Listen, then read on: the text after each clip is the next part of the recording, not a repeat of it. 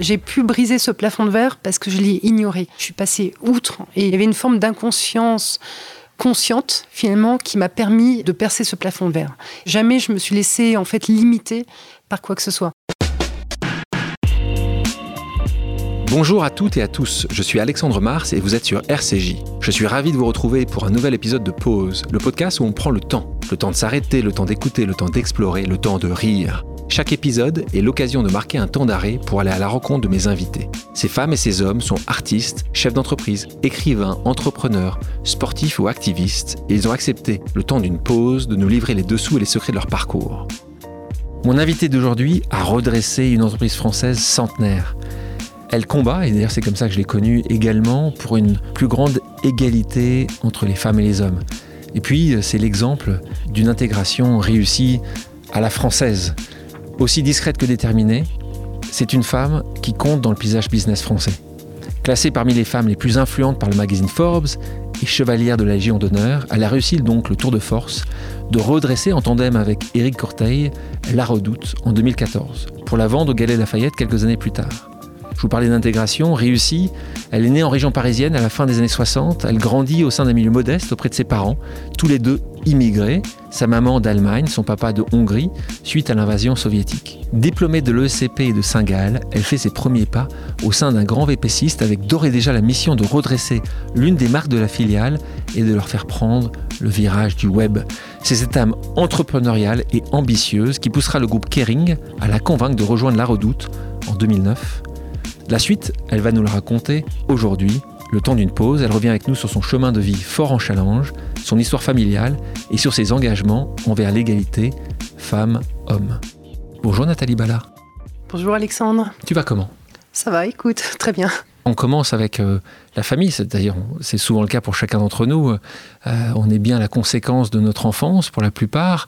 C'est tellement vrai avec toi puisque tes deux parents sont immigrés ils se rencontrent à Paris, c'est ça Alors, oui. ta maman, euh, elle, c'est vraiment l'histoire, elle voulait être euh, jeune fille au père Oui, tout à fait. Et elle rencontre ton papa?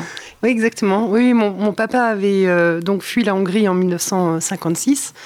Et elle rencontre mon papa à Paris en étant jeune fille au père et coup de foudre, coup de foudre et voilà et puis du coup en fait d'abord une liaison à distance et puis ensuite euh, une liaison qui s'est fortifiée jusqu'à ce qu'il se marie. On parlait de ton papa qui fuit la dictature communiste à ce moment-là. Comment il te l'a expliqué? Il nous en a jamais parlé. Et on a découvert en fait, alors on, savait bien sûr qu'il avait fui la Hongrie, mais on a découvert la vraie histoire quand il a fui avec deux amis, quand un des amis a écrit l'histoire pour ses petits-enfants et on a reçu en fait en gros le, livret qu'il a fait pour ses petits-enfants et du coup on a compris l'histoire euh, de, mon papa. Donc c'est quand même assez dingue. Tu sais pourquoi il vous l'avait jamais raconté? Il est très pudique et je pense qu'il voulait absolument qu'on s'intègre en France et du coup... ta, maman, ta maman connaissait l'histoire? Alors ma maman ne la connaissait pas complètement non tu plus. Rigoles.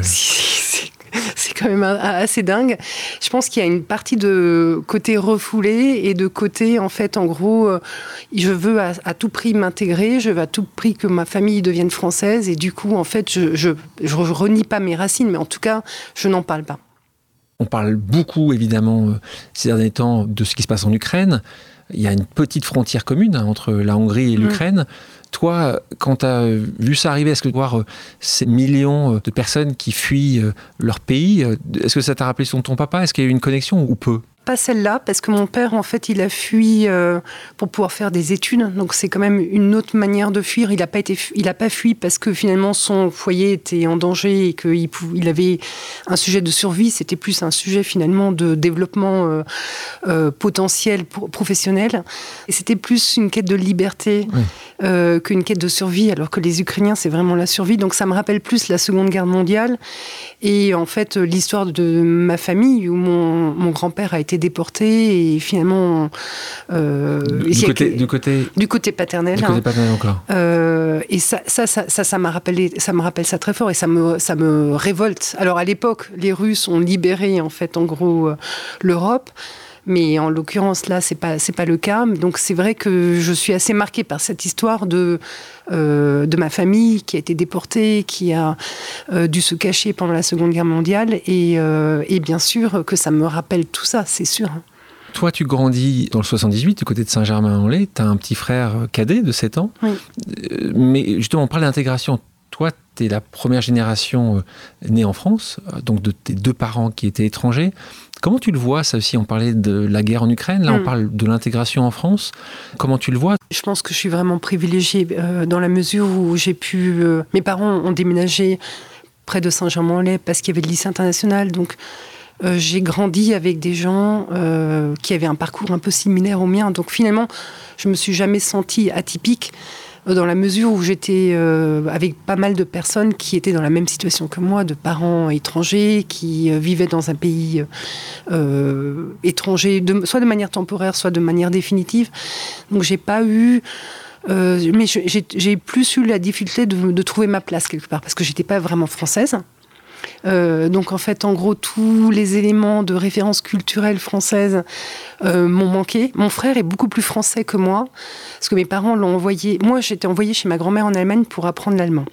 Quand mon petit frère euh, était plus âgé, bah, ma grand-mère était déjà décédée, donc lui, on l'a envoyé en colonie.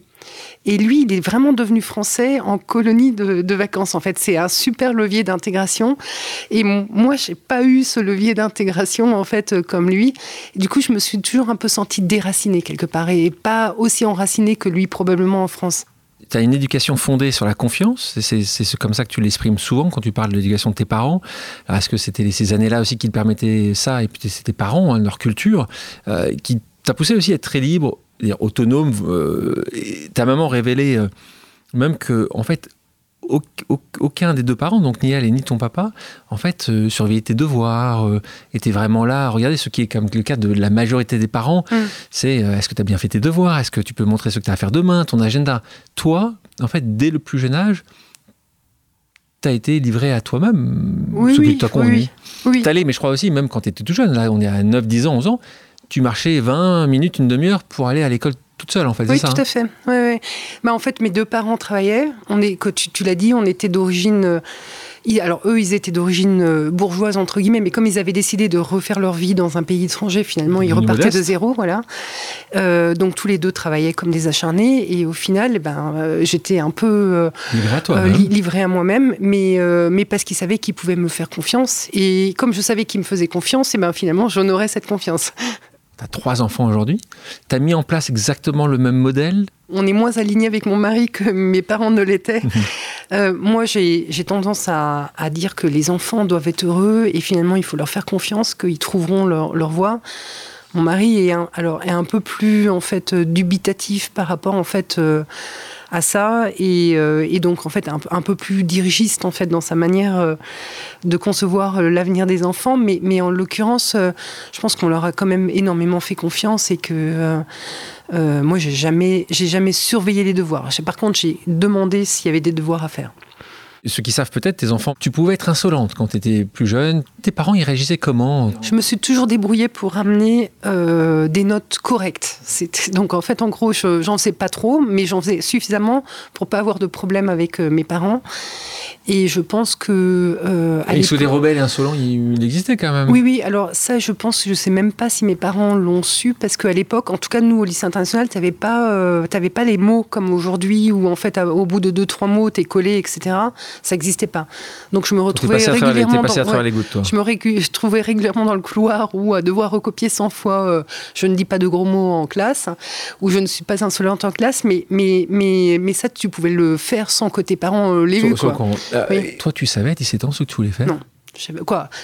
Je oui, dans les grandes lignes, je savais. Je savais que je voulais faire du commerce et je savais que je voulais entreprendre. Mais alors. Euh... Tu savais déjà ce que tu, oui, entreprendre Oui, ça. C'était pourquoi entreprendre? C'était quoi La volonté d'être indépendant. indépendant. D'être mon propre chef. sur le la liberté. de la liberté. Oui, ouais, tout à fait. Euh, mais, mais ça, ça je le savais. Tu avais un exemple? Tu disais, tiens, ça, c'est un bon exemple de ce que j'aimerais être ou devenir? Non, j'avais aucun exemple. Euh, non, non, mais le, moi, je savais, je voulais être libre, je voulais être indépendante et je voulais en fait bosser pour moi et pas pour les autres. Après, j'ai quand même pris un parcours assez traditionnel au départ hein, euh, parce que. Euh, voilà, j'avais pas suffisamment confiance en moi pour me lancer tout de suite.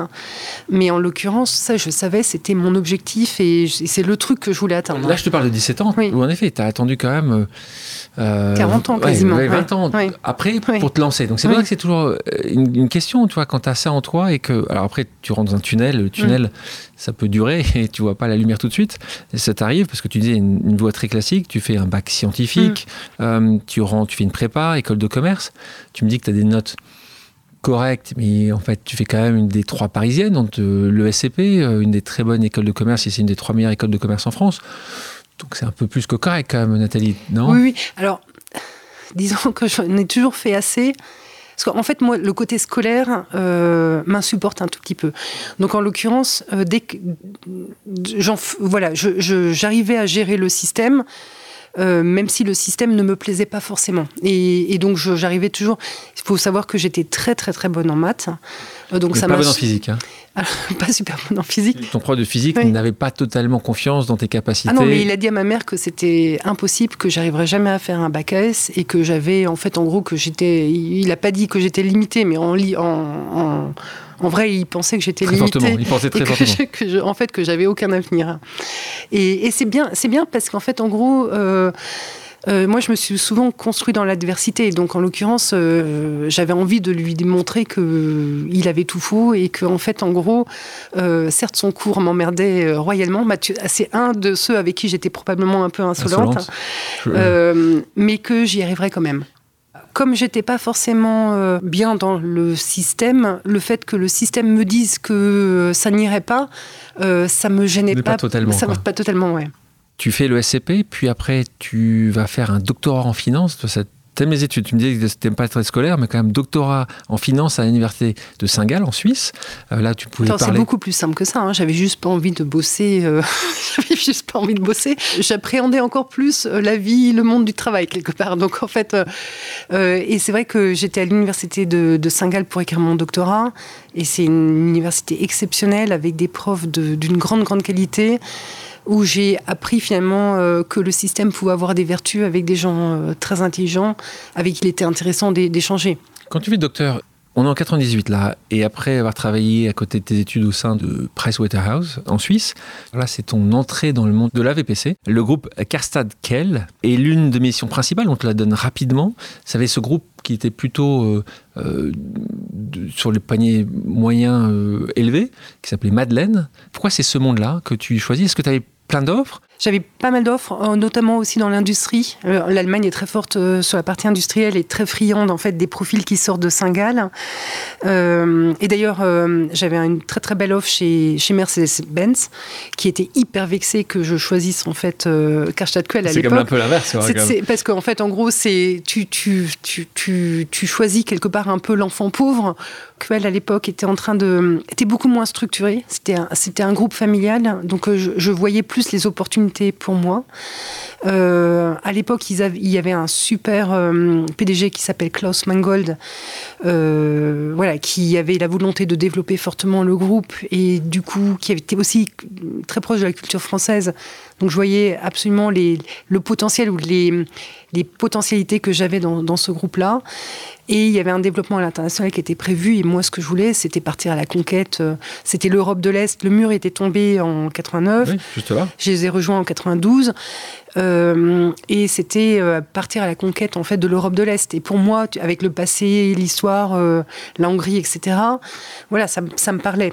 J'avais une forme de liberté, une forme de conquête ou d'aventure qu'on me proposait qui m'allait très très bien. Je ne sais pas combien de personnes à ta place entre Mercedes et Quell auraient choisi Quell. ah mais moi je pense que tout le monde aurait choisi Mercedes en fait. Parce que le développement international il existe, il y a plein de choses qui est dans tout ça. Et bon, en tout cas, tu fais ce choix-là dans les échos, je crois. Tu vas donner quelques conseils à celles et ceux euh, qui commencent leur carrière. Et un conseil qui est extrêmement important, bien choisir son manager. Oui. Mais moi, à l'époque, c'est ça. Euh, mais sauf que tu, là, tu me parles du grand patron patron, tu n'es pas sous lui directement. C'est lui qui m'a recruté. Mais tu n'es pas sous lui directement, c'est pas ton euh, manager au ah, quotidien. Alors si, euh, en fait, en gros, c'est un peu une particularité de Quell à l'époque. c'est en Allemagne, tu as des programmes de training, alors je ne sais pas comment tu dis ça. Des, potentiel. voilà, apprentissage au potentiel. Et, et, donc, on était... Tu voulais me le dire en allemand, c'est ça tu voulais me le dire en allemand? Je veux bien, hein, je pense que là, on fait un cours d'allemand en même temps, on est, les éditrices vont être très contentes. Et en fait, le, le charme en fait de, de Quell, c'était que ces trainees euh, au potentiel étaient rattachés directement en fait au PDG de la boîte. Donc tu avais un accès euh, déjà plus simple. Voilà, beaucoup plus simple et euh, à l'ensemble finalement de, du comité exécutif du, du groupe qui t'ouvrait des portes où j'avais l'impression que ça allait m'ouvrir plus de portes que si je rentrais comme un numéro en fait au sein du groupe Mercedes. Là, tu vois le virage où tu es jeune ils disent tiens, euh, elle va peut-être mieux comprendre que certains d'entre nous le virage du web. Dans le bouquin que j'ai publié qui s'appelle Ose, qui est un guide pour tout entrepreneur, je parle des signaux faibles. Hmm. Ce moment où des gens voient un pou, une seconde avant les autres, une minute avant les autres, des évolutions fortes de marché. On le voit sur ce secteur des VPCistes que beaucoup ne l'ont pas vu. Hmm. Beaucoup euh, en sont, ont fermé la porte hein, dans beaucoup de pays toi, à ce moment-là, tu, le vois? Est-ce que c'est tu tentes ta chance là-dessus? Est-ce que c'est de la manière dont Madeleine, tu arrives à, la faire ressortir un petit peu de, l'ornière? Est-ce que c'est c'est le web? Ou il y a d'autres choses? Alors, euh, à l'époque, c'est hum, le digital est vraiment naissant. Donc, c'est certain que en fait, moi, je prends tout de suite la vague du digital avec les marques euh, que j'ai pu euh, développer au sein du groupe QL. Mais c'était beaucoup plus trivial que ça, en fait. J'ai, en fait, j'ai souvent été euh, prendre des entreprises qui perdaient beaucoup, beaucoup, beaucoup d'argent. Et en fait, euh, je les ai redressées avec du bon sens et de l'humilité. souvent, mes collègues, en fait, voulaient avoir beaucoup de collaborateurs sous eux. Et c'était finalement l'expression de la puissance ou de leur, de leur puissance. Moi, j'ai toujours plutôt regardé l'aspect économique et ce qui faisait sens pour la boîte. Donc notamment en Suisse, quand j'ai repris Madeleine, il y avait un entrepôt, on avait du stock, euh, du coup on avait un cash burn euh, de malade, on n'avait jamais le bon stock, donc le niveau de service était mauvais. donc j'ai juste été, avec un peu de bon sens en fait, euh, fermer l'entrepôt que tout le monde voulait garder parce que ça représentait des hommes et des femmes et du pouvoir quelque part des hommes et des femmes, là, c'était plutôt pour des salariés, où vous avez peut-être redéployé ces salariés ailleurs, mais, mais sur le, pouvoir, comment t'expliques que toi, qui as 30 ans, vois les choses différemment euh, que des gens qui, dont c'est le métier? Tu dis que parfois, ils sont aveuglés, quand même, là, on parle de choses assez basiques. Comment t'expliques que des choses basiques ne sont pas forcément euh, vues tout de suite? Ils travaillent avec des consultants, pas de consultants, ils pensaient tout connaître Comment C'est vraiment un manque d'humilité, ça C'est ça que tu. D'une oui. manière? Moi, En fait, moi, mon interprétation, après peut-être que je me trompe, hein, mais c'est un manque d'humilité. C'est-à-dire, alors, c'est un manque de capacité de remise en question euh, de l'établi et de sortir euh, hors du cadre, et aussi un manque d'humilité, parce que parfois, il faut justement savoir se remettre en question, sortir du cadre et se dire bon, si ça marche pas, euh, dans le cadre dans lequel je suis, bah, il faut que je change de cadre et il faut avoir cette capacité ou cette volonté. C'est pas très confortable. C'est plus confortable de continuer à faire en fait ce qu'on a toujours fait. Euh, c'est beaucoup plus difficile d'emmener les gens avec soi, de pouvoir euh, bah, de devoir expliquer aux, aux équipes qu'on va devoir fermer le centre logistique. Et bon, à l'époque, Madeleine, c'était pas énormément, c'était 50 personnes qui pouvaient être déployées sur d'autres marques, donc c'est pas un drame non plus, mais un drame humain, je dirais. Mais c'est beaucoup plus dur en fait d'affronter la réalité parfois euh, que de juste continuer l'existant, quitte à aller dans le mur à un moment donné. Donc là, après Madeleine, tu continues dans ton déploiement euh, de tes hauts potentiels à quelle Suisse? Et là, première relation managériale compliquée, puisque vous aviez en, Allemagne cette règle des quatre yeux, c'est ça? Oui. Qui existe, qui a été pas mal poussé ces derniers temps, alors d'une manière différente quand on, parle beaucoup de ces entreprises où il y a un président, une direction générale, le fait de ne pas mettre tous les mêmes pouvoirs au sein d'une seule personne. Euh, la difficulté là, c'est que tu trouves quelqu'un qui euh, a du mal euh, avec toi pour plein de raisons.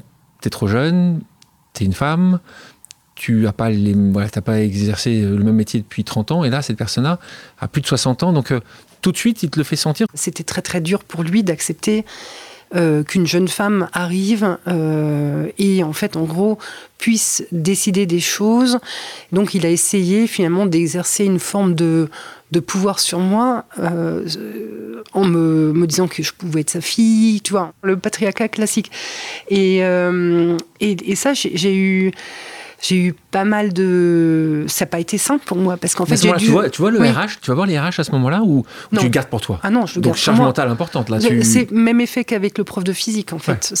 Je me dis bon bah celui-là, ok, je l'ai, il est, il est, c'est mon collègue, il est là. Euh, je vais pas pouvoir en fait, j'ai pas envie de le tuer pour pouvoir en fait moi progresser. Ouais. Ton prof de physique, tu le voyais plus à la fin de l'année. Non, je le voyais plus. Là, ton problème, c'est que. oui, je le voyais tous les jours. Exactement. Il était après l'année, après année, après année. Bah, t'es pas Ouais. resté non plus une éternité, mais. Non, non, non, mais, mais, mais pour moi, c'était en fait, ben, je vais te prouver que je suis bien plus que ta fille. J'ai pu briser ce plafond de verre parce que je l'ai ignoré, en quelque sorte. Et, et je suis passée outre. Et il y avait une forme d'inconscience consciente, finalement, qui m'a permis euh, de, de percer ce plafond de verre. Et je, je- jamais je me suis laissée, en fait, limiter par quoi que ce soit. Je pense que euh, aujourd'hui, la parole est beaucoup plus libre, d'une part. Je pense qu'il y a beaucoup plus d'écoute pour ce genre en fait de situation, comme tu le disais, et, euh, et la génération est beaucoup plus ouverte. Qu'est-ce qui s'est passé à la fin À la fin, ben, toi qui en es parti, fait, alors non, j'ai été promue, je suis devenue sa chef. Oui, j'adore. il est parti après ou pas Écoute, il est parti en retraite. Ah, Quand même. Oui. On arrive à l'aventure La Redoute. Qu'est-ce qui te convainc de prendre ce job en 2009 Tu vas le voir après, les chiffres sont bien pires que ceux que tu imaginais. C'est euh, l'équipe de management de La Redoute qui vient te chercher. Raconte-nous comment ça se passe réellement. À l'époque, je voulais sortir de la vente euh, par correspondance et me diriger vers le retail parce que ma vision c'était le retail, c'est beaucoup, le retail physique, c'est beaucoup plus important, euh, la part de retail physique, et ils doivent se di- digitaliser, donc ils ont besoin de savoir-faire que j'ai. Euh, à l'époque, il y avait une chasseuse de tête que j'appréciais euh, beaucoup qui me dit mais rencontrer Jean-Michel Noir qui allait prenait la direction de, de Red Cat. Alors, Red 4, deux secondes. hein. Red Cat, c'était la holding en fait qui intégrait toutes les activités de vente à distance ou par correspondance en fait du groupe Kering ou PPR était- à voilà, l'époque. C'était ouais. PPR à l'époque, Oui. qui a, depuis a été, enfin, petit à petit a changé et d'un modèle de, c'était printemps, euh, euh, Euh, Pinot, Pinot Printemps, Redoute. à l'époque. Et donc aujourd'hui, c'est évidemment le groupe qu'on connaît Oui. qui est majoritairement un, groupe de luxe. Donc ils ont fait un changement qui est assez admirable. Mais à l'époque, c'est PPR et, et Red Cat dedans. Oui, voilà. Et donc, en fait, qui- il y a une chasseuse de tête qui me dit, mais rencontrez Jean-Michel Noir, en fait, il vient de prendre ses fonctions, votre expérience, euh, voilà, il sera certainement intér- intéressé de partager votre expérience. Bon, moi, je me dis, je vais soigner mes relations avec cette chasseuse de tête, parce que, je- en fait, je veux un job dans le retail euh, physique. Et, euh, et le fait est, comme, euh, comme on l'a dit tout à l'heure, ça a de nouveau été une rencontre d'hommes et de femmes. Euh, j'ai été le voir, j'ai trouvé qu'il était brillantissime. Il m'a tout de suite fait rencontrer Eric Courteil, qui était secrétaire général de Red Cats à l'époque. Directeur financier à l'époque Euh, aussi. hein. Voilà, c'est ça. Euh, que voilà que j'ai trouvé aussi euh, formidable. Et en l'occurrence, voilà, je, j'ai- je suis, j'ai été happée par cette histoire. Alors aussi parce que à l'époque, l'idée c'était justement le groupe devait se recentrer, voulait se recentrer sur le luxe et le lifestyle. Donc il était question de céder euh, le groupe Red Cats en un morceau. Et donc ce qu'on m'a vendu, c'était une aventure entrepreneuriale. Ou ce que j'ai, comment dire, ou ce que j'ai acheté plutôt, euh, c'est, l'aventure entrepreneuriale. En gros, c'était Red Cat en tout qui allait certainement être vendu quand le groupe PPR, Kering, allait continuer sa vie dans le luxe et dans le lifestyle. C'est là où les acquisitions de, Gucci, de, Puma, enfin tout un tas d'acquisitions qui avaient été faites et qui ont, qui ont été faites après. Ça se passe pas exactement comme ça. Euh, les chiffres sont donc pas bons, mais vraiment pas bons. Euh, et c'est quand même très compliqué. Et là, tu te retrouves à la tête. Donc là, quand tu es embauché, tu es embauché en tant que directrice générale adjointe? Non, je suis embauchée en tant que directrice générale et l'année d'après, euh, je deviens PDG. En fait, euh, je me rends compte que je me suis fait avoir, entre guillemets. Sur les chiffres Sur la Non. donnée Sur quoi? Pas- oui, mais et, et non, su- aussi sur euh, la position. Parce que finalement, euh, euh, je fais tout le job euh, comme si j'étais PDG. Président. Voilà, mais en fait, en gros, j'ai le titre de DG. En 2009, Qui était président à l'époque alors? C'était Jean-Michel. D'accord. Et, et à l'époque, en fait, j'arrive à faire un- une sorte de turnaround euh, en 2009-2010, assez impressionnant. Et forte de ce succès, euh, comme je disais, il faut d'abord apporter des preuves et ensuite Tu vas demander. taper à la porte. Voilà, c'est ça. J'ai demandé à devenir PDG. Et je suis devenue PDG. Le fait est que ce turnaround était assez euh, superficiel parce que la transformation à mener était beaucoup plus profonde finalement que ce que j'avais euh, estimé ou ce qu'on avait tous estimé. Et au final, on a mis 10 ans pour transformer euh, la redoute. Alors, 10 ans, mais il se passe quelque chose entre justement cette année 2010 et 2017, quand, tu, quand vous vendez la redoute au groupe Gorille Lafayette.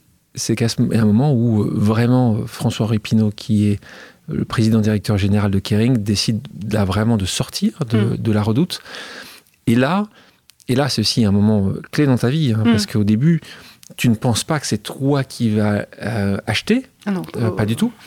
Et donc là, en revanche, tu fais le travail comme président directeur de travailler avec la banque d'affaires, mm. de rencontrer les, les acquéreurs potentiels. Tu fais tout en espérant peut-être que tu allais te garder en tant que PDG, même pas sûr, hein, parce que souvent après les acquisitions, ça se passe pas forcément comme ça. Raconte-nous un peu ce moment-là. Il y avait un acquéreur que tu aimais bien d'ailleurs? Alors, bon. Il y a prescription. Il y a prescription, tu oui. peux nous dire. Non, non, pour moi, il n'y avait aucun projet qui tenait la route. Euh, mais, mais euh, et d'ailleurs, c'est une des raisons pour lesquelles, en fait, euh, je suis sortie en fait, du bois. pour, pour faire une propre proposition avec Eric Courteil. Mais en l'occurrence, à l'époque, c'est vrai que quand on est parti dans cette aventure, euh, quand j'ai rejoint Redcat, c'était pour partir dans une aventure entrepreneuriale avec Jean-Michel Noir, avec Eric Courteil, avec d'autres, et pour euh, prendre, comment dire, faire ça avec euh, en équipe avec d'autres. Euh, je m'imaginais pas du tout euh, partir en fait euh, seule. D'ailleurs, je suis pas partie seule. Je suis partie avec Eric Courteil dans cette aventure de dingue. Et en fait, c'est au fur et à mesure du process de session, quand je me suis rendu compte qu'il n'y avait pas de projet qui tenait la route, j'avais deux options. J'avais soit l'option de dire bah, je cède et advienne ce qu'il pourra, et moi en fait je vais retrouver un job en fait de, de dans le retail, dans, le retail, voilà. enfin. ou alors, ben, comme je suis une fille quand même un peu consciencieuse, euh, j'arrivais pas à m'imaginer en fait de laisser la redoute euh, comme ça sur le bord de la route, euh, revendue à un, repreneur en fait qui, qui allait en fait euh, mettre la boîte dans, le mur ou en tout cas c'est ce que je m'imaginais. Et donc du coup, bah, la seule alternative c'était de proposer moi avec en association en, l'occurrence avec Eric un, projet qui à notre sens tenait la route. Tu te souviens cette minute, cette seconde où tu dis bah, c'est évident, c'est moi. C'était pas une minute, c'était un process. Ah je veux bien croire, mais un moment, à quel moment, il y a quand même un moment où tu dis, c'est ce jour-là, où un moment, tu dis, mais attends, mais est-ce que c'est Eric qui t'apporte cette idée? Est-ce que c'est toi qui va. Eric, qui était à l'époque, encore une fois, secrétaire général de la mm. maison mère de la mm. Redoute, c'est lui qui dit Mais on est tous les deux, on est parfait, binôme, c'est mm. toi qui vas le voir, comment ça se passe? Alors, c'est, c'est un processus, je pense, euh, de part et d'autre, hein, où en fait, moi j'étais. Qui fait le premier pas C'est comme dans un couple, qui fait le premier pas? Qui dit on fait ça ensemble? Euh, Alors, je pense que le premier pas, c'est probablement Eric qui l'a fait, mais, euh, mais au final, en fait, il y a eu un moment déclencheur où François-Henri Pinault nous a réunis avec Eric pour nous demander euh, ce qu'on pensait des offres qu'il y avait sur la table. Et tous les deux, finalement, on avait le, pas terrible. voilà, on avait le même constat et on partageait la même. Et c'est à, partir de ça a été l'élément un peu déclencheur qui nous a permis en fait euh, de, euh, de se dire, ben en fait, il y a une alternative et c'est l'alternative passe. Est-ce que quand François Épinot est dans cette salle avec toi, Eric, tout de suite vous dites, eh, on a vous dites, ok, on garde ça de côté et on vient te voir dans une semaine? Oui, oui, on a, on a un peu mûri et on a un peu discuté ensemble avant d'y aller, quoi la famille Pinault. Ah euh, François-Henri Pinault, son papa, euh, euh, François Pinault, était incroyable. ah oui, ça a été exceptionnel. Et, parce qu'on a repris, on a repris. Explique, pour, pourquoi. parce que... On a repris pour un euro symbolique la Redoute, qui à l'époque était dans un piètre état, mais recapitalisé à hauteur de 500 millions d'euros, sans dette. Donc quel actionnaire aujourd'hui ferait ça? En tout cas, moi, j'ai pas connaissance de beaucoup d'actionnaires qui sont en capacité et en volonté euh, d'accompagner en fait une entreprise qui, qui, a été certes importante pour eux parce que finalement Redoute leur a permis à une époque en fait d'avoir le cash nécessaire pour pouvoir acquérir Gucci et compagnie. Mais néanmoins quel est le quel est l'entrepreneur qui a autant je dirais de droiture et de fairness de redonner sa chance à l'entreprise qui lui a donné à sa chance? On va parler d'association. C'est un, sujet majeur dans mm. le business on le sait euh, dans, dans, mon livre Ose, il y a un chapitre entier mm. là-dessus. Est-ce que vous associez ou pas? Est-ce que tu pars toute seule? Est-ce que tu vas partir avec quelqu'un? Mm. Toi, cette association avec euh, Eric Courteil, et, a été la, raison de ce succès. C'est ça que tu serais pas parti sans lui. Sans, lui, je ne serais pas parti. lui, voilà, c'est lui, même chose. Et en fait, on dit toujours tous les deux que finalement, ensemble, on était toujours beaucoup, beaucoup plus forts. Qu'est-ce qui fait une bonne association selon toi? On est super différents. Euh, lui est extraverti, moi je suis introverti.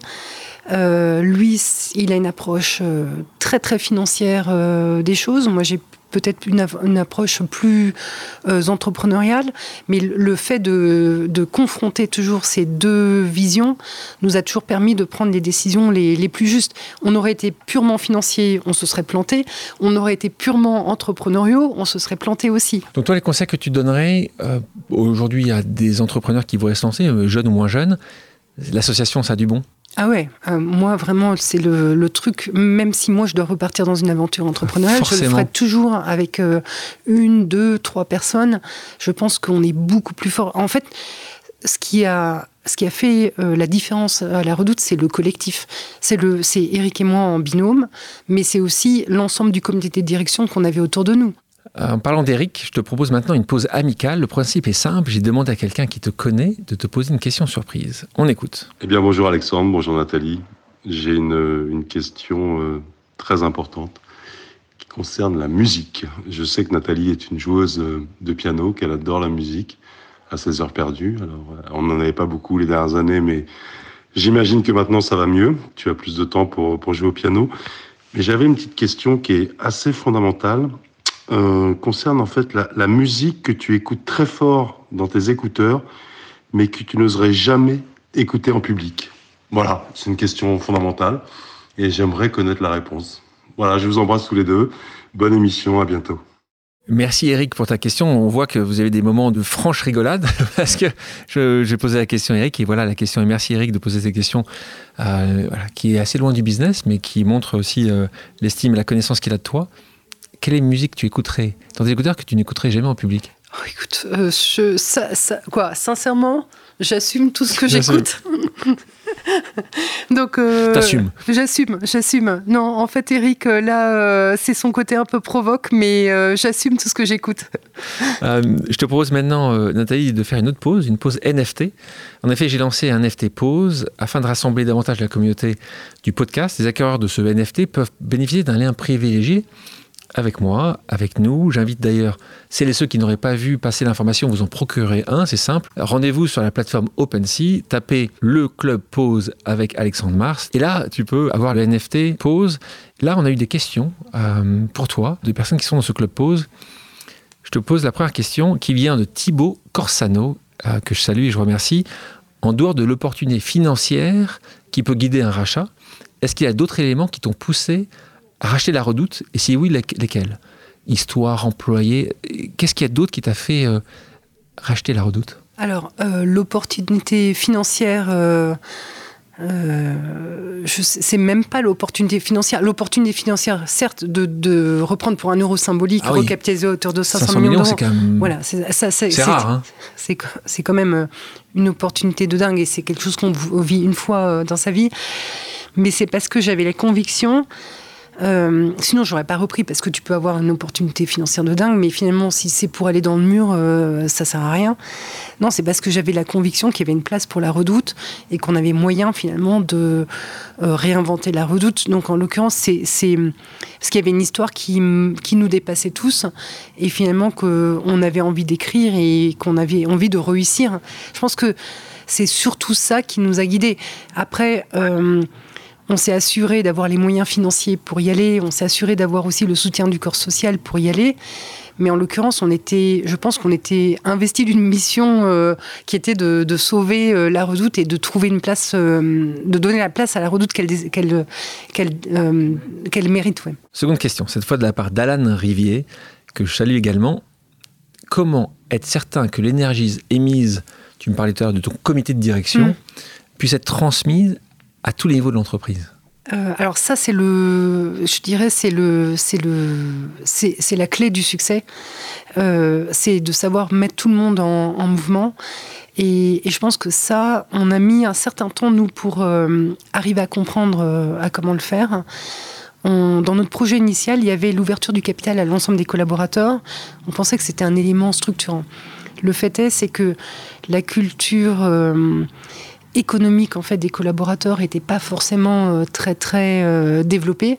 Je pense qu'ils ont investi plus parce qu'ils faisaient, ils avaient envie de réussir, ils avaient faisaient confiance au projet, mais pas parce qu'ils avaient compris qu'ils devenaient actionnaires euh, d'une société et que finalement si ça marchait, ils pourraient avoir un retour sur, investissement. donc en l'occurrence, on a fait un travail assez fondamental sur la culture de la boîte. Euh, la culture qu'on avait aujourd'hui, celle qu'on voulait demain, où on a intégré en fait euh, l'ensemble des collaborateurs pour travailler sur euh, ce qui était les valeurs partagées, les comportements partagés, et qui nous a donné en fait un, fil directeur et qui a permis de transmettre en fait l'énergie de l'ensemble de l'ensemble de l'entreprise. On parle de ces collaboratrices et collaborateurs. À la fin, combien de pourcentage de l'entreprise était détenu par les collaboratrices et les collaborateurs Alors, euh, collaboratrices, collaborateurs, management, euh, un peu plus de 40%. Donc c'est énorme, c'est énorme. Ce qui est beaucoup. C'est énorme. Le reste c'était. Euh, c'était Eric et moi. Toi et Eric, d'accord. donc c'est pas d'investisseurs parce que le modèle faisait que vous avez été recapitalisé, donc vous pouvez bien vous développer.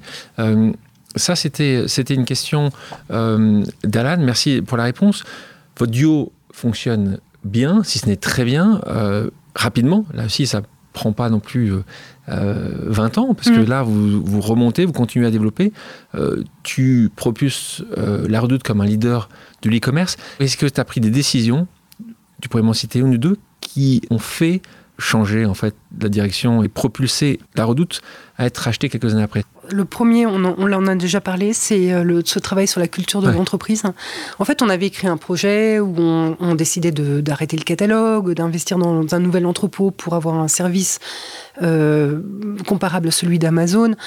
On avait pas mal de, sujets un peu hard facts où en fait euh, finalement c'était relativement simple. C'est façon de parler parce que c'était assez complexe à mettre en place, mais c'était assez linéaire entre guillemets. Euh, ce qui a vraiment fait la différence, à mon sens, c'est ce travail sur la culture qu'on a fait, qu'on avait complètement sous-estimé. Parce que finalement, chacun peut écrire une stratégie euh, qui est juste. la difficulté, c'est de la mettre en musique et d'exécuter c'est vraiment ce qu'il y a de plus difficile. Et d'exécuter dans un timing en fait serré, parce que tu as la concurrence qui continue à avancer pendant que toi, tu es en train de te transformer.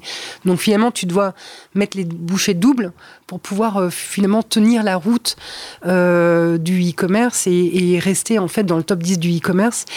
Euh, et ça, si, les, si finalement entre le moment où tu décides quelque chose et le moment où c'est exécuté, ça prend trop de temps, où tu as trop finalement de sable qui se met dans l'engrenage et, tu mets trop de temps, bah finalement tu as, perdu d'avance.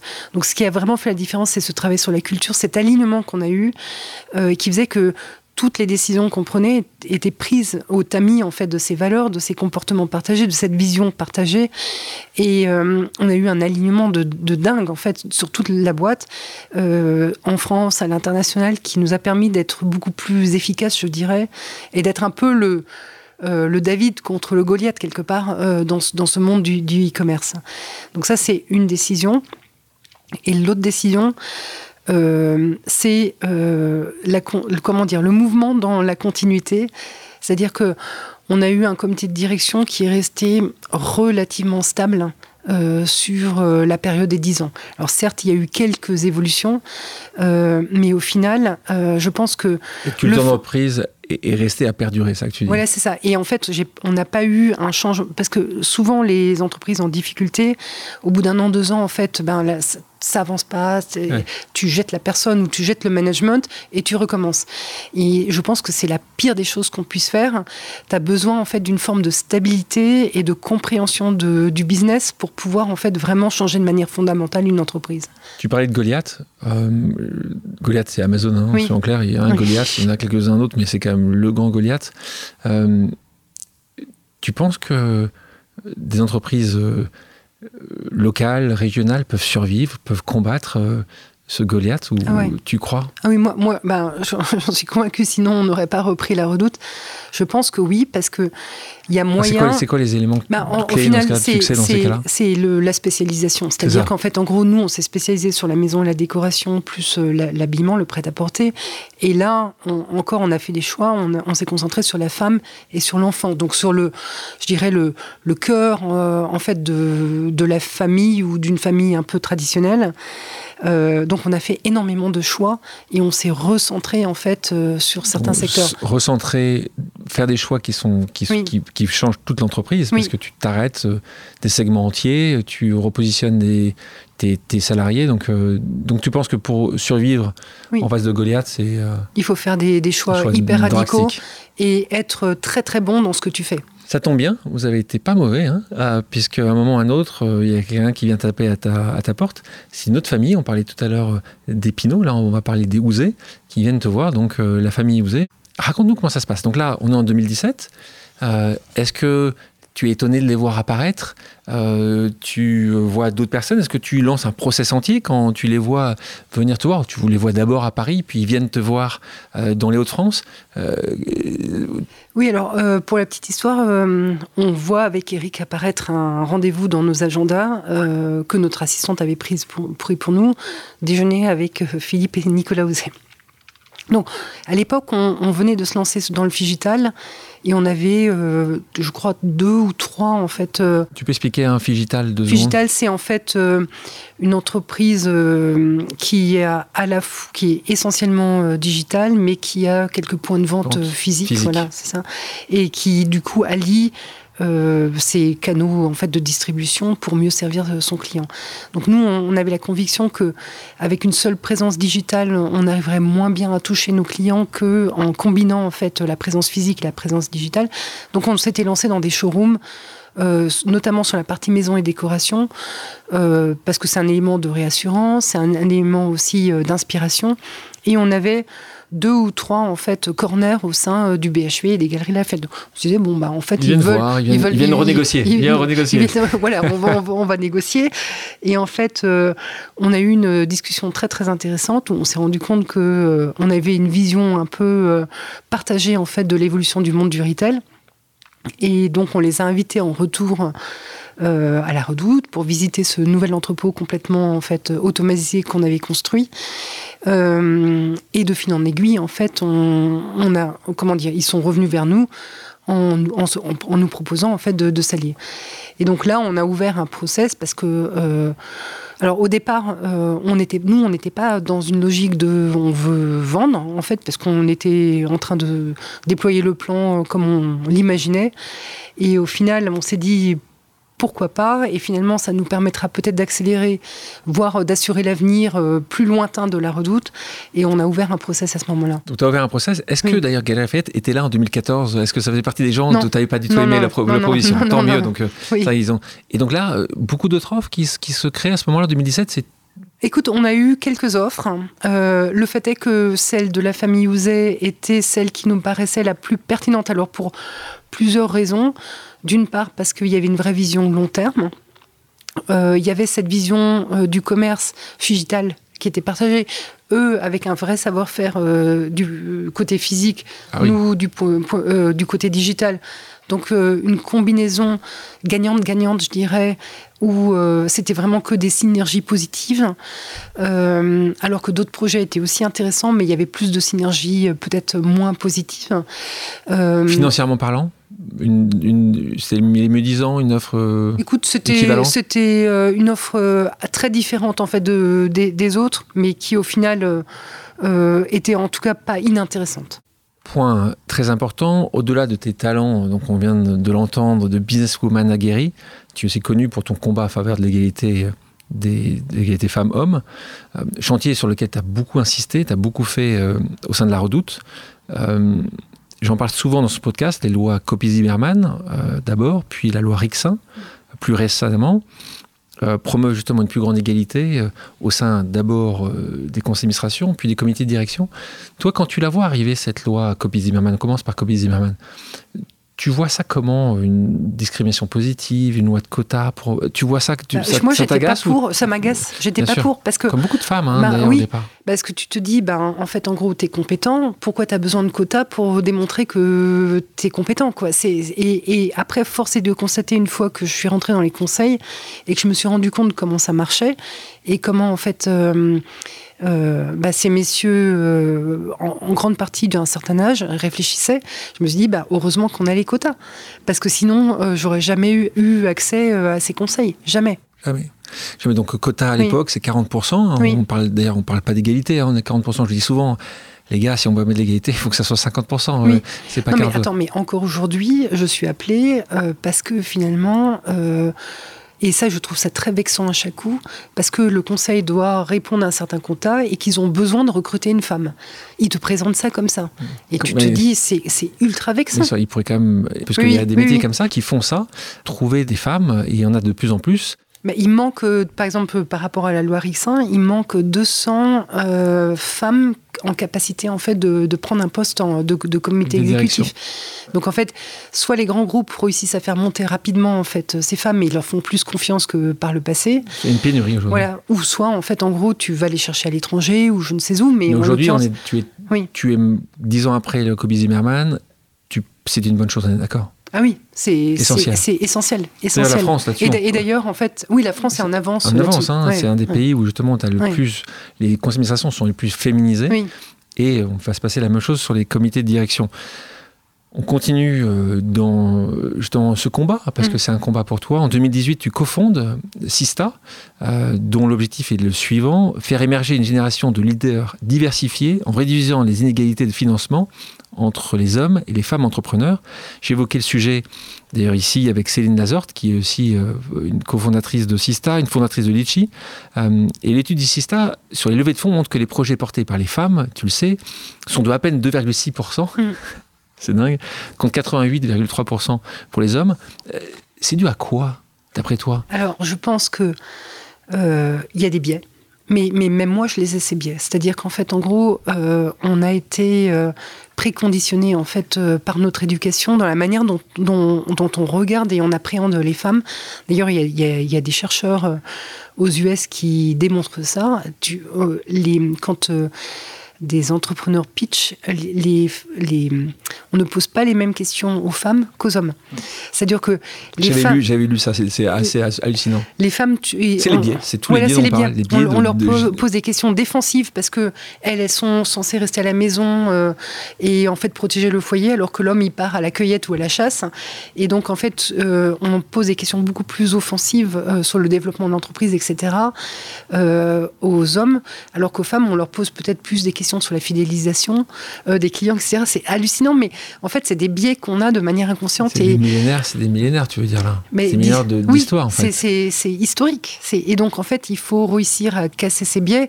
Et la meilleure façon de casser ces biais, c'est d'en parler et de rendre, d'en d'en prendre conscience. Quelque chose, je m'en souviens, on a eu ces discussions-là avec euh, Charlotte Cadet, que tu connais, la cofondatrice de Mm. Célancy, ici au podcast. Elle nous disait la chose suivante. Les hommes postulent quand ils possèdent, j'adore ça, quand ils possèdent environ 60% des compétences demandées, tandis que les femmes ne postulent pas sans avoir 90 à 95% des compétences requises. C'est exactement ça, en fait. C'est toi aussi, tu as observé ça, que qu'une femme a moins souvent demandé quand elle n'est pas sûre totalement, alors que l'homme va peut-être demander un plus facilement, même quand il pense n'a pas avoir tout? Oui, oui, il y a ce côté beaucoup plus offensif, mais je pense que c'est préconditionné finalement parce que euh, on, les, les, une, petite fille, elle doit être gentille, elle doit être jolie, elle doit être agréable, euh, et le garçon, on va plutôt en fait euh, vouloir qu'il soit en fait euh, qu'il soit sportif, qu'il soit euh, conquérant, etc. Et donc tu es vraiment préconditionné quelque part. Donc moi je remercie tous les jours mes parents parce qu'ils m'ont pas du tout préconditionné. Serait toi ton conseil à ces femmes de se mettre davantage en avant? Le conseil que je leur donne, c'est euh, d'abord de, vivre leur passion. Parce qu'en fait, en gros, si tu vis pas ta passion, euh, je pense que c'est compliqué de, réussir. Si tu fais un truc juste par, obligation, parce que finalement, euh, c'est bien de le faire, je pense que c'est difficile d'avoir du succès. Donc, ce que je, leur dis toujours, c'est essayer de comprendre ce, dont vous avez envie et arrêter de vous mettre des limites. Parce que finalement, on se met souvent des limites soi-même plus que d'ailleurs les autres nous mettent des limites par euh, la peur du regard qu'on a euh, des autres ou par en fait euh, les appréhensions qu'on peut avoir.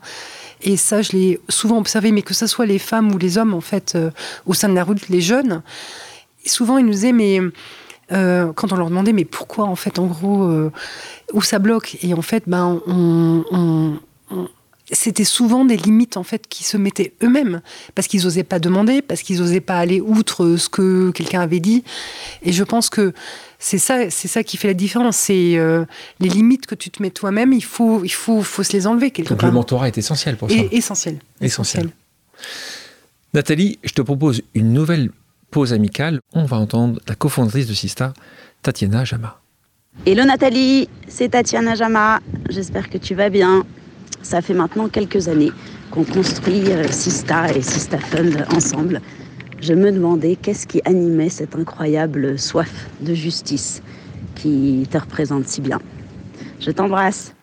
Ah, ah c'est une bonne question. Soif euh, de justice, ça vient d'où? Écoute, euh, c'est mar marrant parce qu'elle elle est, elle est, elle est, elle est très fine dans son sens de l'observation je déteste en fait euh, quand il y a une inégalité en fait. Et c'est vrai que le fait que les femmes soient pas traitées de la, moi je demande pas que les femmes soient mieux traitées, je demande juste qu'elles soient traitées de la même manière euh, que les hommes. D'où ça me vient, ça, je, sincèrement, ah, c'est une super question, mais je, j'en sais rien, j'en sais rien. Mais c'est, c'est je pense que chacun doit avoir les mêmes chances dans, sa vie. Quoi. Mais peut-être que ça vient de mon papa qui a eu cette formidable opportunité de pouvoir, euh, tu vois, de pouvoir tout lâcher pour tout reconstruire et où tu te dis que ben, c'est possible, que en fait, en gros, chacun peut avoir sa chance. Ça vient peut-être de là, je sais pas. Tu parlais aussi dans les conseils que tu donnes, un conseil que tu donnes souvent quand vous commencez votre vie professionnelle, faites des erreurs. Euh, donc ça, c'est aussi important, le rapport à l'échec. Comment toi, tu le vis? Tu en as fait beaucoup d'erreurs Ah ouais, énormément. Moi, je pense que, euh, en fait, je pense qu'on se construit au travers des, erreurs et que l'essentiel, c'est d'apprendre de ces erreurs et de comprendre pourquoi on a fait ces erreurs et comment dans une nouvelle situation, on peut éviter de reproduire en fait la, même erreur. Moi, ce que je demandais aux équipes, c'était juste de pas se planter deux fois de la même manière. Euh, tu peux te planter une, une fois, jamais deux fois. Jamais deux fois. Pour la même chose. Tu as tellement raison. Euh, pour terminer, je te propose une dernière pause amicale. On l'écoute. Bonjour Nathalie. Tu entames aujourd'hui une nouvelle étape de ta carrière après avoir été successivement dirigeante, actionnaire et même entrepreneuse d'une start-up de plus de 180 ans. J'aimerais savoir quelles sont tes attentes personnelles et professionnelles dans ce nouveau départ, avec le recul et l'expérience que tu as accumulé aujourd'hui. Merci.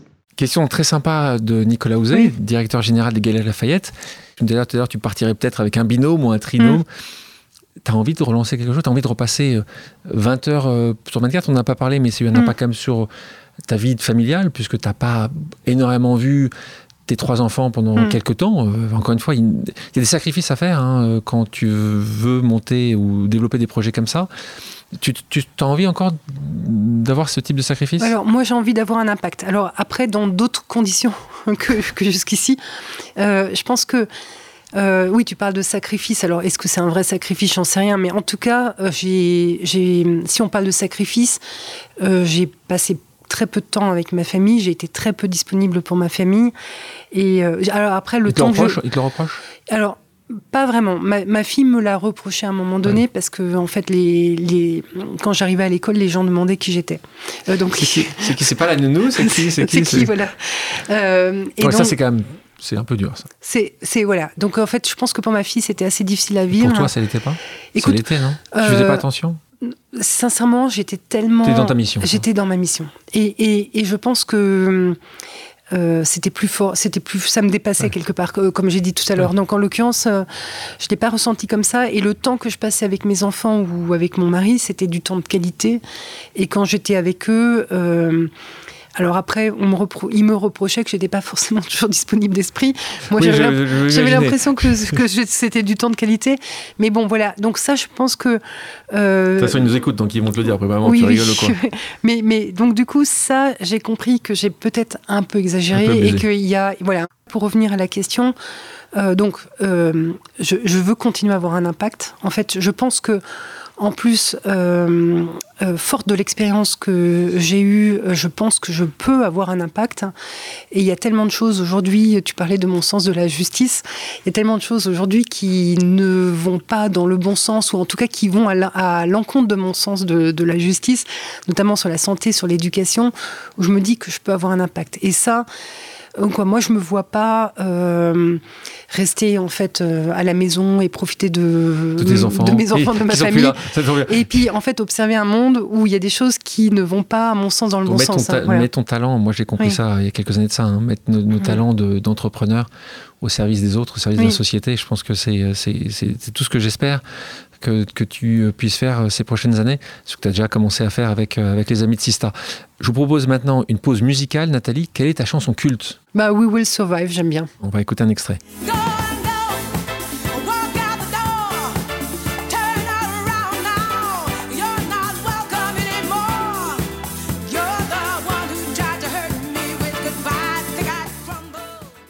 Nathalie, merci. Merci à toi. Merci à tous d'avoir pris le temps de faire une pause avec nous sur RCJ. J'espère que l'émission vous a plu, inspiré ou fait réfléchir. Si c'est le cas, je compte sur vous pour soutenir Pause sur radio-rcj.info ainsi que sur toutes les plateformes d'écoute. À bientôt sur RCJ pour un nouvel épisode de Pause.